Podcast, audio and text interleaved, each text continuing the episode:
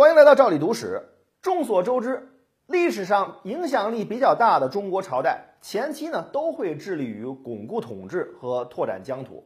唐朝也是如此，它的中前期一直致力于对内巩固发展，对外扩张疆土。极盛时期的疆域最西甚至到达了中亚的咸海一带，因此啊，也必然跟当时的中亚各国有所交流。甚至跟当时雄踞西亚的阿拉伯帝国也有所往来。当时呢，唐朝将敦煌以西的地方称为西域。要说西域和唐朝的关系啊，咱们还是得从西域的来历说起。隋朝的时候呢，中央一直致力于打压突厥汗国，最终呢，将其打成了东西突厥两支势力。到了唐朝，皇帝一直想要征服该地区，以扩大统治影响。于是呢，开始对距离中央较近的东突厥地区采取军事行动。到了唐朝高宗李治统治时期，经过前几任帝王的努力，终于将东突厥纳入到了唐王朝的版图。中央王朝呢，与此同时向西行进，进攻西突厥地区，以恢复自两汉以来中原对西域的统治。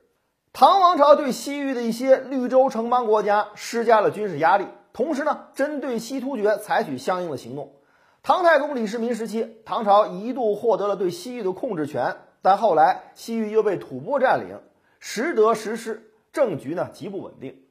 直到武则天时期，才重新彻底收回了对该地区的统辖权，在此地设立了历史上有名的安西都护府，进一步加强了在西域地区的控制和影响。史学界呢，对于西域和唐朝关系的定位之一就是。西域各国并未从完全意义上并入唐朝版图，但唐朝在此设置的安西都护府却有权对西域的发号施令。西域地区的各国也需要对唐王朝尽地方之于中央的义务，中央自然也应当对各附属国家进行保护。此外呢，中原地区的先进文化和技术也由此进一步向西域传播。但到了唐朝中期，随着西亚地区波斯帝国的覆灭，阿拉伯帝国开始崛起。同唐朝一样，阿拉伯帝国谋求加强自己在西域地区的控制力和影响力。于是呢，一方面向西域各国施压，另一方面为避免跟当时雄踞东方的唐朝发生直接冲突，向唐朝遣使朝贡，以示友好。当时西域的拔汗纳国内啊发生了政变。阿拉伯帝国趁机渗入自己的势力，插手干国内政，在巴汗纳国呢另立了新王，而真正的巴汗纳国王与此同时向安西都护府起兵协助镇压政变。安西将领张孝松准允，于是呢带兵向西长驱直入，推翻了傀儡政权。